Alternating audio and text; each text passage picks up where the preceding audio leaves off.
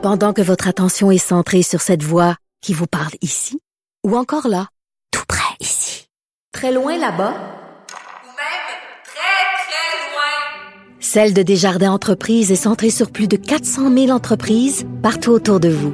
Depuis plus de 120 ans, nos équipes dédiées accompagnent les entrepreneurs d'ici à chaque étape pour qu'ils puissent rester centrés sur ce qui compte, la croissance de leur entreprise. Sophie Durocher. Une femme distinguée qui distingue le vrai du faux. Vous écoutez Sophie Durocher. Ces jours-ci, dans les médias, on parle beaucoup de diversité d'opinion. Ben écoutez, nous, on est très, très, très contents à Cube d'avoir une vraie diversité d'opinion. La preuve, mon prochain invité, Jean-François Lisée, ancien chef du Parti euh, québécois, qui est, c'est un plaisir pour nous de l'avoir tous les mercredis parce qu'on le trouve crédible et pertinent. Bonjour Jean-François. Bonjour Sophie, mais c'est parce que les questions sont bonnes. Qu'est-ce que tu veux que je te dise? Ah ben là, écoute, arrête de de de, de avec tes compliments, toi, flatteur, flatteur que tu es. Écoute, Jean-François, tu veux absolument nous parler euh, ce matin de ce que tu appelles le péril ontarien. Alors, euh, explique-toi parce que j'avoue que pour bien des gens, ça peut paraître un peu mystérieux. Bon, alors on a appris de la santé publique de l'Ontario il y a deux jours que non seulement le, variant britannique est présent en Ontario, beaucoup plus qu'au Québec, plutôt qu'au mhm. Québec, mais qu'il sera dominant dans quatre semaines. Dominant dans quatre semaines. Alors moi, j'ai une question qui me semble logique. Lorsque le variant britannique est apparu au Royaume-Uni, on a décidé d'arrêter tous les vols avec le Royaume-Uni. En effet. Maintenant qu'on nous dit qu'il sera dominant en Ontario, il y a des vols tous les jours, on les arrête pas. Il y, a des, il y a des autobus tous les jours, on les arrête pas. Il y a des trains tous les jours, on les arrête pas. Il y a des voitures qui passent tous les jours, on les arrête pas. Où est la logique? Mm-hmm. Donc, euh, question de politique alors? Ben, Pour une raison uniquement politique alors? Je comprends pas parce que dans les autres provinces canadiennes, bon, par exemple, il y a une bulle dans l'est qui est extrêmement, euh, qui, est, qui, est, stricte. C'est très difficile d'entrer au Nouveau-Brunswick, encore plus difficile d'entrer en Nouvelle-Écosse.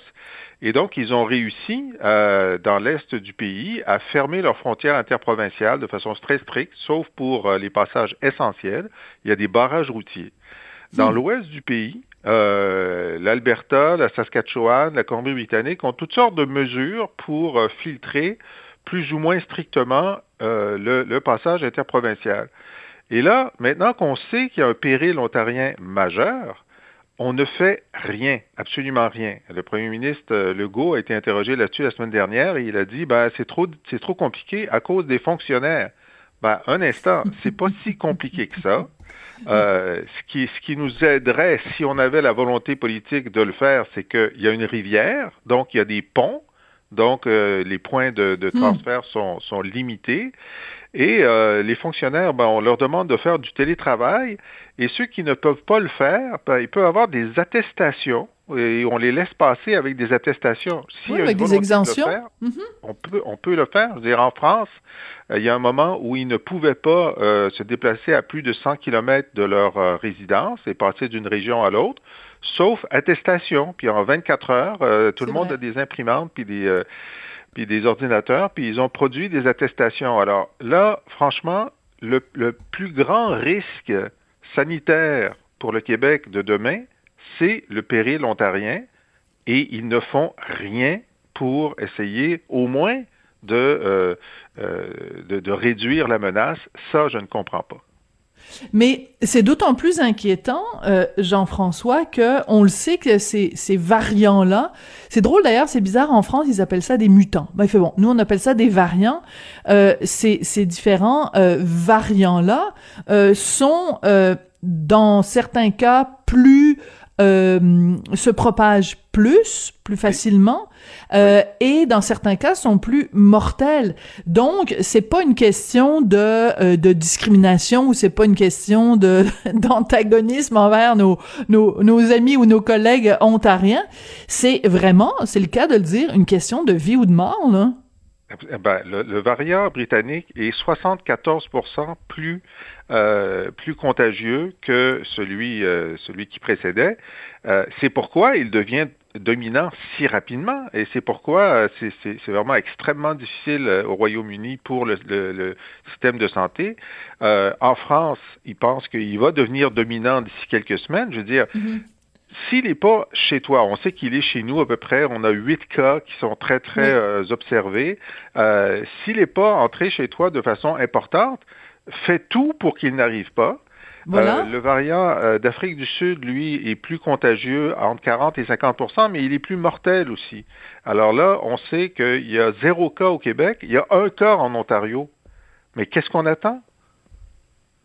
Je, honnêtement, je suis sans mots Jean-François, ce, ce, ne sont que des questions euh, tout à fait pertinentes et euh, la, la, la, réponse qu'on nous donne de parler, bon, de, de c'est compliqué parce qu'il y a des fonctionnaires, on le sait bien que qui traversent euh, la, la rivière de l'Outaouais, puis tout ça, mais mais toutes tes réponses euh, à toutes ces objections, tu apportes des des réponses qui sont très justes. Donc en effet, ça ça, ça nous laisse avec un immense point d'interrogation et je t'avoue que c'est pas rassurant du tout parce que moment justement où au Québec on commence à déconfiner, on sait qu'en plus il y a la semaine de relâche euh, qui s'en vient.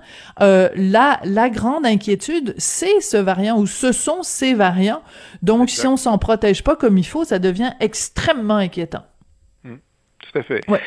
Et puis euh, bon, en fait, c'est plus grave que, euh, je veux dire, c'est plus grave que les gens qui revenaient de République dominicaine, dont on sait que 3% d'entre eux portaient le virus. Euh, puis c'était important de fermer les frontières, puis ça c'est bien, puis ça a été fait avec deux semaines de retard à mon avis, mais bon, ça a été fait. Mais si on fait une liste de la dangerosité, mm-hmm. le, problème ontarien est plus dangereux que les voyages internationaux. Ouais.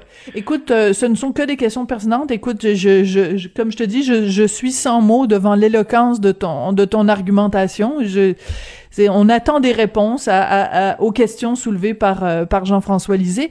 Écoute, euh, un, un, dossier sur lequel on a par contre des réponses, c'est celui de la monarchie. On sait que depuis que ce rapport dévastateur est sorti sur la gouverneure générale Julie Payette, depuis euh, sa démission, c'est rempli d'articles, entre autres en fin de semaine dans le Journal de Montréal, Journal de Québec, sur ce que nous coûte la monarchie.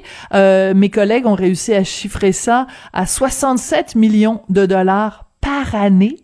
Dont 57 millions uniquement pour la fonction de, gouverneur général et tout ce qui, est afférent. Euh, et là, il y a un sondage léger qui nous dit qu'une grande majorité des Québécois euh, veulent plus rien savoir de la monarchie. Est-ce que les chiffres t'ont surpris? C'est toujours les mêmes. C'est toujours les mêmes au Québec depuis une quarantaine d'années, enfin depuis qu'on fait des sondages. Les Québécois ont toujours voulu se débarrasser de, de la monarchie. Il y a juste eu un moment où euh, les Québécois étaient un peu plus euh, un peu plus entichés, c'était au moment de Lady Di. Oui. Alors là, ben, si on ah remplaçait ah tellement un cute. jour... Ah oui, ben c'est ça, puis euh, sympathique, puis empathique. Alors, si on remplaçait la reine par Lady Di sur nos 20 dollars, il prendrait de la valeur. Ah, ça c'est certain. Alors, la valeur esthétique en tout cas. Mais euh, alors que si ça avait été le prince Charles, là, il y aurait eu une, euh, il y aurait une ben, chute de valeur sur nos 20 dollars. Mais quoi qu'il en soit, euh, c'est assez stable. Et puis, on sait que une autre proposition qui a été faite, c'est par Stéphane Laporte dans la presse, qui a dit, ben maintenant, avec le télétravail, on pourrait simplement demander à Elisabeth II de faire le travail par Zoom. Hein? Ça pas Je l'avais pas vu passer, celle-là. bon, alors 60 millions d'économies par année, parce que d'après ce que j'ai vu, elle n'est pas si occupée que ça là-bas euh, à Westminster. Bon, mais euh, mais effectivement, je veux dire, il y a des solutions. D'abord, il faut savoir que c'est pas euh, c'est pas Londres qui nous impose d'avoir une reine, c'est le Canada qui est un pays indépendant et un pays indépendant, ça choisit sa monarchie. Mhm. C'est sous Louis, c'est sous Louis Saint-Laurent, donc même un, premier ministre canadien du Québec, qu'on a décidé que la reine du Canada, qui est la reine du Canada, serait la reine d'Angleterre. Donc c'est hmm. un choix. On aurait pu décider que c'est euh, c'est le roi belge ou que c'est le roi norvégien, mais on aurait pu décider aussi que ben on va se nommer un roi, on va se trouver une famille, tu sais, je sais pas, les Desmarais ou les Van Horn, puis euh, ça va être notre famille royale. On aurait pu décider aussi que la fonction les Trudeau. c'est Trudeau, et c'est ça. Alors, il pourrait cumuler. Et puis, on aurait pu décider que, euh, en fait, les fonctions du monarque vont être assumées par, ce qui est le cas en ce moment pour l'intérim, euh, le, le, juge en chef de la Cour suprême ou le président de la Chambre des communes. Je veux dire, il n'y a, a, aucune difficulté à choisir quelqu'un dans nos institutions qui euh, a la charge de, parce qu'il y a une charge, il faut signer les lois, il faut, euh, il faut euh, accepter que le gouvernement démissionne ou refuser que, que euh, déclencher des élections ou nommer un autre chef de gouvernement. Donc, il y a quelques fonctions constitutionnelles essentielles. Puis pour le reste, c'est donner des médailles. Alors, au Québec, l'ordre du Québec est donné par le premier ministre. On n'a pas besoin, c'est pas le lieutenant-gouverneur. Bon, même le discours du trône est lu par le premier ministre, sauf pour un, un très petit euh, préambule maintenant depuis René Lévesque. Mais avant René Lévesque, c'est le lieutenant-gouverneur qui lisait le discours du trône au Québec. Non, hmm. euh, c'est l'évêque qui a changé ça. Donc, il n'y a pas de difficulté euh, technique, constitutionnelle de modifier la personne qui a ces fonctions-là si on ne veut pas changer le régime. c'est simplement une, une, question politique. Et comme la majorité canadienne est encore attachée à la monarchie, pour des raisons qu'on s'explique mal, euh, mais l'immense majorité des Québécois, euh, même au Québec, tu as vu que dans le sondage, euh, nos, nos, anglo-québécois sont divisés 50-50. Hein, oui. Sur la question de la monarchie. Nous, pour nous, c'est clair. C'est à 75-80 on veut s'en débarrasser. voilà. C'est donc on est étant prisonnier du Canada, on est prisonnier de la monarchie. Bon, ben voilà, c'est là que je voulais en venir, mon cher Jean-François. C'est que euh, encore une fois, si j'ai de la difficulté à saisir si les Québécois sont euh, fâchés que Ottawa prenne les mauvaises décisions pour les vaccins, si les Québécois sont fâchés que Ottawa prenne les mauvaises décisions puis attendent un an avant de fermer euh, les frontières ou d'empêcher les voyages, si les Québécois sont écœurés puis tannés à 75% de la monarchie, qu'est-ce qu'ils attendent pour se donner les moyens de répondre à tous ces problèmes-là? ben, c'est l'argument de Stéphane Dion. C'est oui, c'est vrai, c'est vrai, mais est-ce qu'on va se séparer pour ça?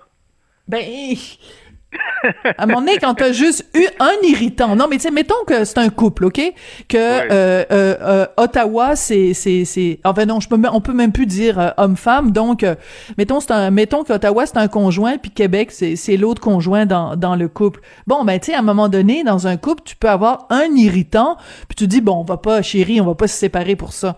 Mais quand t'es rendu à 25 irritants, puis qu'à un moment donné l'autre est juste plus capable d'y voir la face parce que aussi, il te pompe de l'air, puis il ou elle t'empêche de, de, de, de, d'être qui tu es. Il faut que tu te rendes à, l'évidence, non? Euh, tu m'as convaincu, Sophie. Je pense que je vais voter oui.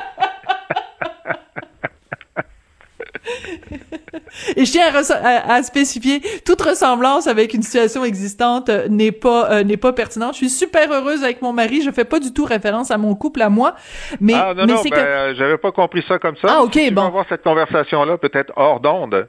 Non, non, non, mais non, mais je te dis, en ronde, en onde, c'est la même chose. Je suis super heureuse avec mon mari. Non, ce que je veux dire, c'est que je veux pas que les gens prennent un extrait de mon texte en disant, euh, ah bon, on le sait bien, il y a de l'eau dans le gage chez les Durocher. Non, non, pas du tout.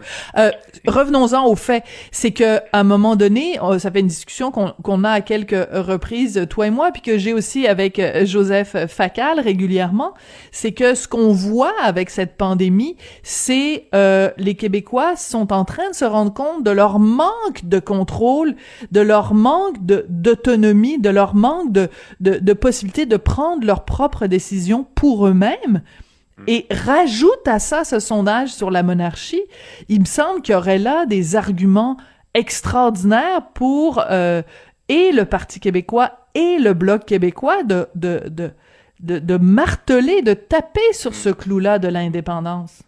Ben là, c'est intéressant parce que Paul Saint-Pierre Plamondon, le chef du PQ, a, décidé de, d'essayer de, partir la machine pour se débarrasser de la monarchie parce que euh, il va déposer une motion à l'Assemblée nationale. Si elle passe, il va, là, ça va être intéressant de voir comment les libéraux vont voter.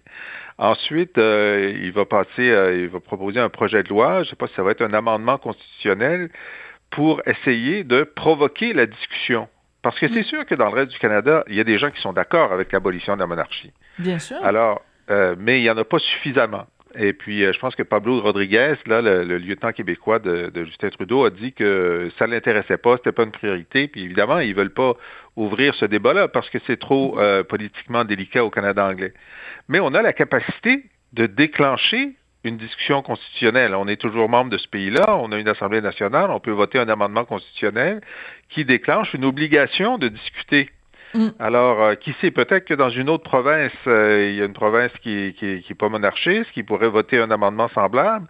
Euh, puis là, on pourrait déclencher une discussion. Comment ça va se terminer? Ben, ça va se terminer que l'amendement va être rejeté. C'est que le Canada va dire aux Québécois qui en doutaient que ben, si vous voulez vous, débarquer, vous débarrasser de la monarchie, vous ne pouvez pas le faire à l'intérieur du Canada, vous pouvez juste le faire à l'extérieur.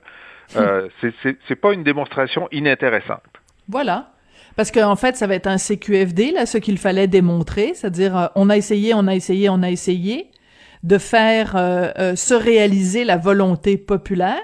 On s'est buté à un non d'Ottawa. Ben, la seule façon d'avoir un, un, oui, c'est de voter oui. Enfin, moi, si j'étais Paul Saint-Pierre Plamondon, c'est comme ça que, que je fonctionnerais. Écoute, Jean-François, je, je le dis et je le redis, pour tous les, les dubitatifs euh, de, de, ce monde. Nous, on est super contents de t'avoir euh, avec nous et d'avoir ta diversité d'opinions et la pertinence de tes commentaires. Et ben écoute, j'ai déjà hâte à mercredi prochain. Ça va être notre prochaine rencontre. Merci beaucoup, Jean-François. Ah oui, on a oublié de parler de ton livre. Vite, vite, ah. vite. Ah ben là, en librairie depuis quelques jours, donc Guerre froide PQ, euh, la CIA, le KGB et l'énigme québécoise. Si vous voulez savoir comment les espions euh, russes, américains, français et cubains euh, traficotait dans, dans, dans, les bars et, euh, euh, et les rues de Montréal dans les années 60 et 70. Ben, je, vous, je vous conseille cette lecture. Écoute, il me semble qu'il y a un scénario. Je pense qu'on va, appeler Fabienne Larouche, puis ah. il me semble une série qui se passerait sur sur ça avec des Cubains, des Russes. non, il me semble qu'il y a quelque chose là, Jean-François. J'attends l'appel de Fabienne et puis ceux qui veulent le commander, c'est sur la boîte Parfait. Merci beaucoup, Jean-François. Merci, au revoir. À mercredi prochain, Jean-François Lisée, donc ancien chef du Parti québécois, chroniqueur et journaliste.